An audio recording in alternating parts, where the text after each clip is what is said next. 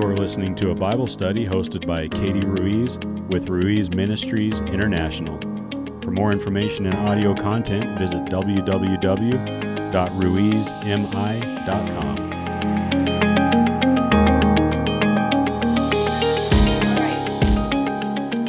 So, I really don't. Um, I don't know if you came ex- what you came expecting for. I um, I'm just gonna kind of speak from from my heart. I guess I'm. Um, there's so many people. I think it's it's super cool. Um, besos todos en Mendoza. Uh, I think it's super cool. The you can't get on Facebook anymore without seeing some sort of Bible study, church service, uh, things like that. And so it's it's pretty. It's a it's a pretty cool time we're living in. I mean, obviously, I think all of us would rather things be the way that they were, but um, but this is kind of a it's a good it's a good reality check. I actually personally uh, was just taking spiritual inventory myself of you know because well when everything's going great it's easy to say oh yeah i have faith. I believe. I can trust god. And then when when something like this happens it's like all of a sudden you're like well what do you what do you really believe and and how well do you really believe it? And what are you standing on? What is your foundation? And what are you saying to others who might who might not be doing as well as you are and and um, when i i didn't i wasn't here in the us when 9-11 happened i was in chile and so it wasn't quite as um, I guess the reality of it didn't quite hit me because I wasn't here locally. We sat and we watched the news day after day for a few days until we couldn't take it anymore. And uh, the news, I'll get to that later. But um, it's just it, it it didn't quite hit me the same until I came I came back. And obviously churches were affected which affected me as a missionary and stuff. So I really like had to start okay God where do I go from here? How do I manage life from here? Because honestly this something like this a, a pandemic is a big deal. It's a huge deal. Something we've never lived in our lives you know it, it i mean some of you maybe you're older possibly you know you've lived through some things. My grandma was you know she tells me the stuff that she lived through as a child. And and so we just need to take you know what what do we believe and why do we believe it? Because there are going to be tests there are going to be trials there are going to be things that are going to come and there are going to be people who need us to be to be strong and to be sure of what we believe and and why we believe it so um just in thinking of of kind of what i was going to talk about today um the scripture in hebrews chapter 13 if you have your bibles you can open them or your or your smart devices but then if you are using the same thing then you're going to miss the live and heaven forbid you miss something, I might spill my coffee or fall off the chair. So don't disconnect. Uh, Hebrews chapter 13. Do I have an accent? I feel like I have sort of an accent. This is my this is my live voice. I'm just kidding. It's probably, probably dying in the other room. Okay, Hebrews 13, 8. Jesus Christ is the same yesterday, today, and forever. Hola, Anne. Um, Jesus Christ is the same throughout history, throughout the book. God the Father is the same. The Word of God is the same yesterday, today, and forever. The things in the in the past that we read about in our history books. God is faithful. Jesus is faithful. He was faithful then. He'll be faithful now. He'll be faithful tomorrow. He'll be faithful in 10 years. He'll be faithful in 20 years. He'll be faithful in 30 years. The world is changing like crazy all around us. That we can't, we don't know, we can't make sense of, of what's going on, what's truth, what's real news, what's fake news, what's what's really going on. But one thing that we can be assured of and that we can know is that Jesus Christ is the same yesterday, today, and forever. And He will always be there and He will always have the answers that we need. We need to be sure that that we know these answers so that we can help them and give them to other people as well. So, um I really I don't want to be reading notes. I just wrote some things down so I have a little bit of direction. Otherwise, I'll I'll get off talking about coffee or something. Cheers. I'm I'm homesick for Alabama. Can you tell? I really want to be able to travel again. Okay. So, anyway, Jesus is the same. Psalm 100 verse 5 I almost started sweet, singing Sweet Home Alabama. You're welcome that I didn't. But don't put it don't don't put it past me. I might I just might I might do it. Psalm 100 verse 5. Hey everybody, thank you for coming for those who joined late. Uh, as you can tell, I'm just winging it. so thanks thanks for having faith in me here. All right. I know you guys are there before me. You've already read it. For the Lord is good, his mercy is everlasting, and his truth endures to all generations. The Lord is good, his mercy is everlasting, and his truth endures to all generations. So, even to us, to our children, to our children's children, everybody's heard that the Kari Jobe song, Blessed by Now. And it's funny because that comes out of um, the book of Numbers. And I pray that every night since my girls were little, we would, um, when I put them to bed, I'm not going to sing it for you, but I sing it to them, um, much to their chagrin. Uh, May the Lord bless you and keep you. May he cause his face to shine upon you and be gracious unto you. May the Lord lift up his countenance upon you and give you peace the Lord is looking on us. He's he's watching us. He's watching out for us. And I know a lot of people are like, "Ah, oh, where is where is God in all of this? What is going on?" Listen, I'm going to tell you, He's still on the throne. He's still God. And I know that I know that I know that things could be so much worse than they have been if it weren't for people praying, if it weren't for people calling out to God, if it weren't for people crying out to God. So don't stop praying, don't stop seeking God. He's the only place that you're going to be able to find peace in the midst of everything going on. Um, his love continues forever. Psalm 145 says that he's near to those who call on him. He hears our prayers. I mean, it could be something as is um, small as you know god help me find my car keys. I don't know where i put my car keys. He he hears all of our prayers. I've seen i've seen i've experienced i've lived so many miracles. You know it's been um, 20 years that i've been in the in the full-time ministry and i have seen god over and over and over again just miraculously show up in my life. When I was um, um am a middle child, super shy and introvert. I know, right? So if I can do a Facebook live at the prodding of a friend, anybody can. But anyway, I um super shy, introvert, um moved to the Philippines when I was 19. So I came home, I, I flew over with some friends. I came home by myself and I I don't I think I'd flown maybe twice by myself before, maybe once. And so I had to fly into LA and I didn't know I mean Los Angeles, so a girl from Longmont, Colorado, crazy by myself and and I didn't know where to go. I didn't know what to do and I was too shy, of course, to ask for help. And so I was just praying, like, because you had to go customs, immigration, you had to take, get off, like, get out of the airport, take a bus to another terminal or like a shuttle or whatever to another terminal.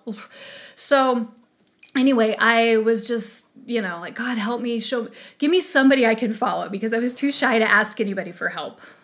so um so i'm like god give me somebody i can follow and there was a lady like a couple seats up for me this blonde lady and all i remember is the back of her head and for whatever reason i just chose to follow her.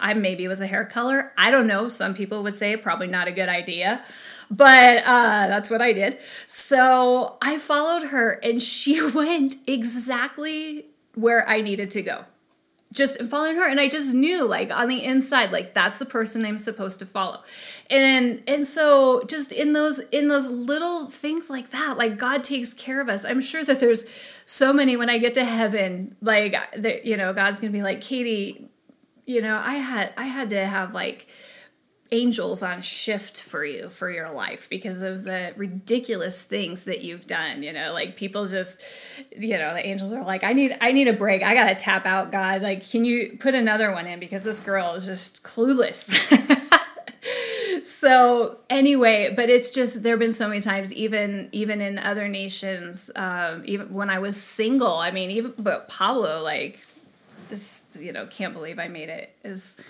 as far as I did before I got married um, by the mercy and grace of God. Now I look back and I'm like, how did I do that? How did I do some of that stuff? And and it was just, you know, God was with me. He didn't leave me. He didn't he didn't leave me where I was even if I did something a little bit like, Katie, that wasn't really wise.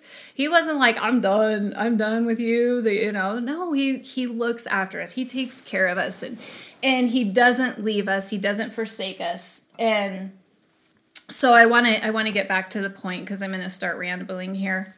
First Peter chapter 3 and here I thought I wasn't going to have anything to say. Where'd First Peter go? First Peter chapter 3 verse 12 says for the eyes of the Lord are on the righteous and his ears are open to their prayers. But the face of the Lord is against those who do evil. We're just going to focus on the first part. For the eyes of the Lord are on the righteous, and his ears are open to their prayers. We know that as we're believers, if Jesus is our Lord and Savior, that we are the righteousness of God in Christ Jesus. As soon as we received Jesus as our Lord and Savior, as soon as we got saved, we became righteous in God's eyes, and therefore he hears our prayers. His ears are open to our prayers. And and so we can have confidence in that, that he knows that. First John 5, I love this. And I pray this when, when I pray because it gives me confidence too. I'm going to get into that in a second. First John chapter 5, verses 14 and 15. Now, this is the confidence that we have in him that if we ask anything according to his will, he hears us. And if we know that he hears us, whatever we ask, we know that we have the petitions that we have asked of him. And so I have confidence like when I pray, God, I know you hear my prayers. I thank you that you hear my prayers. And I I know that you know we we all heard God God doesn't always answer when we think he should. he doesn't work on our time, but he does answer. He's always faithful, and he's always faithful to let us know that he's there and that he's listening if we'll take the time to listen and hear from him. So he can he hears our prayers, whatever we need. If if it's that we're praying for healing, if we're praying for peace. Oh my goodness, there's I've heard of I've heard some people that are like, "Ah, whatever with this whole thing going on and I've and I've heard of people that won't won't even leave their house. They won't even go out of their house. And I have to trust, we have to be wise. Absolutely. I'm not saying do foolish things, but we have to trust in God and know that He says the words that He says, that His promises are true that the promises in him are yes and amen. And so we have to we have to believe and we have to trust that he's taking care of us. And and uh, we read psalm 91 every night. We've been reading that with our girls. Actually we've been quoting it um, because I want them have, to have it memorized. And we just pray, we pray these prayers. We instill this faith in our children too, so that they know that if anything ever happens, and they know they can always, no matter what, they can call out on God. And so uh, there's I think there's so many people, and maybe even some of you are experiencing that just need peace. In the in the beginning, I was like, all I dreamt about was COVID nineteen, and, and what about this, and what about that, and I'm telling you, I completely, I don't watch the news, mainstream news, garbage. Um, but I, I have certain people, news outlets that I follow on on Twitter, independent journalists, things like that. I literally got off like uh, I, I wasn't listening to anything. I would go to the president's Twitter because that's where I felt like I could get the most um, accurate information. Uh, otherwise, I I wasn't. I just stopped altogether, just listening to the news, and it was just like oh, it was peace. Because why? I know that my trust is in Him, and so no matter what it looks like is going on around me, He's got my back. He's to take care of me. He's to be faithful. And um, so, anyway, he hears your prayers. If you've lost your job, if you have a family member who's lost their job, he's our provider. He's the all sufficient one, praying, praying for your family, whatever it might be.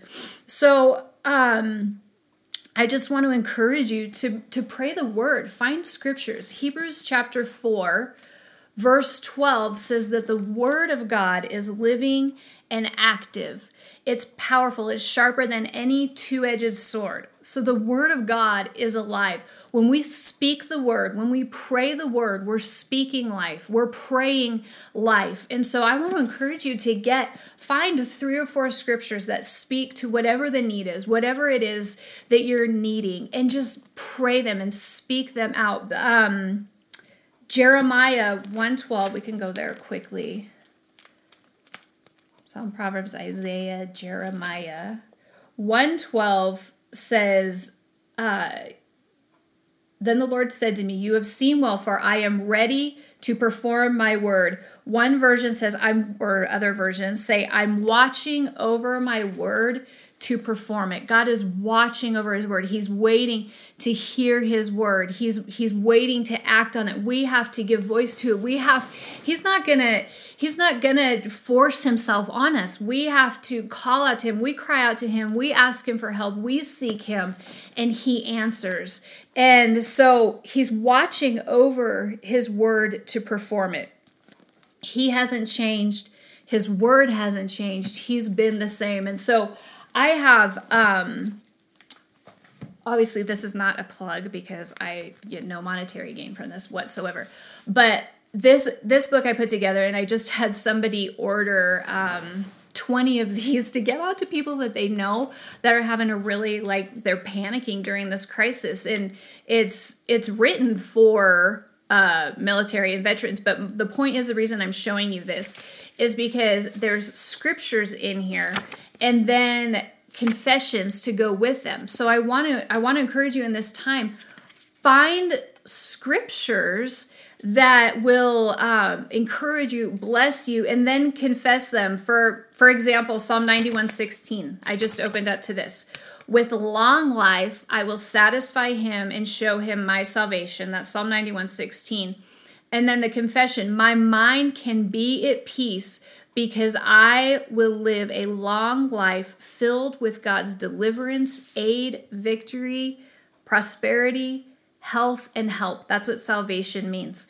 And so just find scriptures and write confessions for you. And I'm going to tell you because some people like, I don't know how to pray, I don't know what to pray just pray the word just just find some verses find some things because there's there's people that need what you have there's people that need the promise that you have there's people that need the hope that you have so anyway that about sums up what i have i guess that's just just my biggest encouragement is that god hasn't changed and he's not going to jesus is the same the word of God is the same.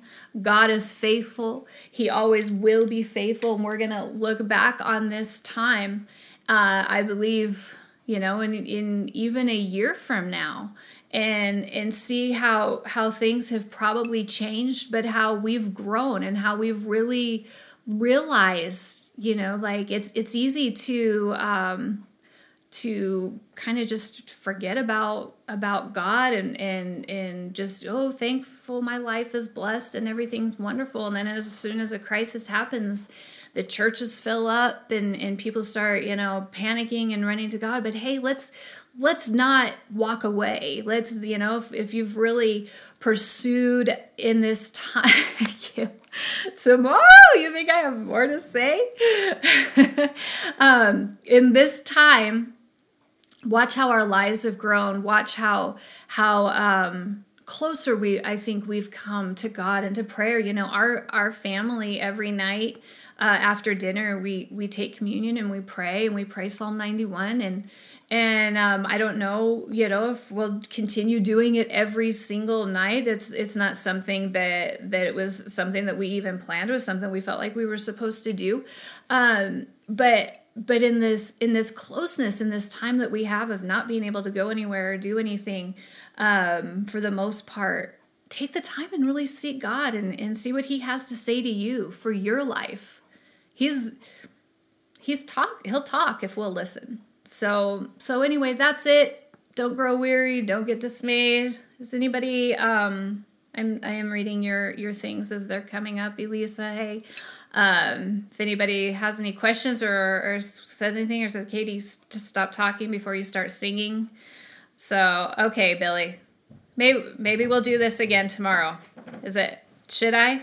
I don't want to kill it. I don't want people to be like, uh, it's too soon.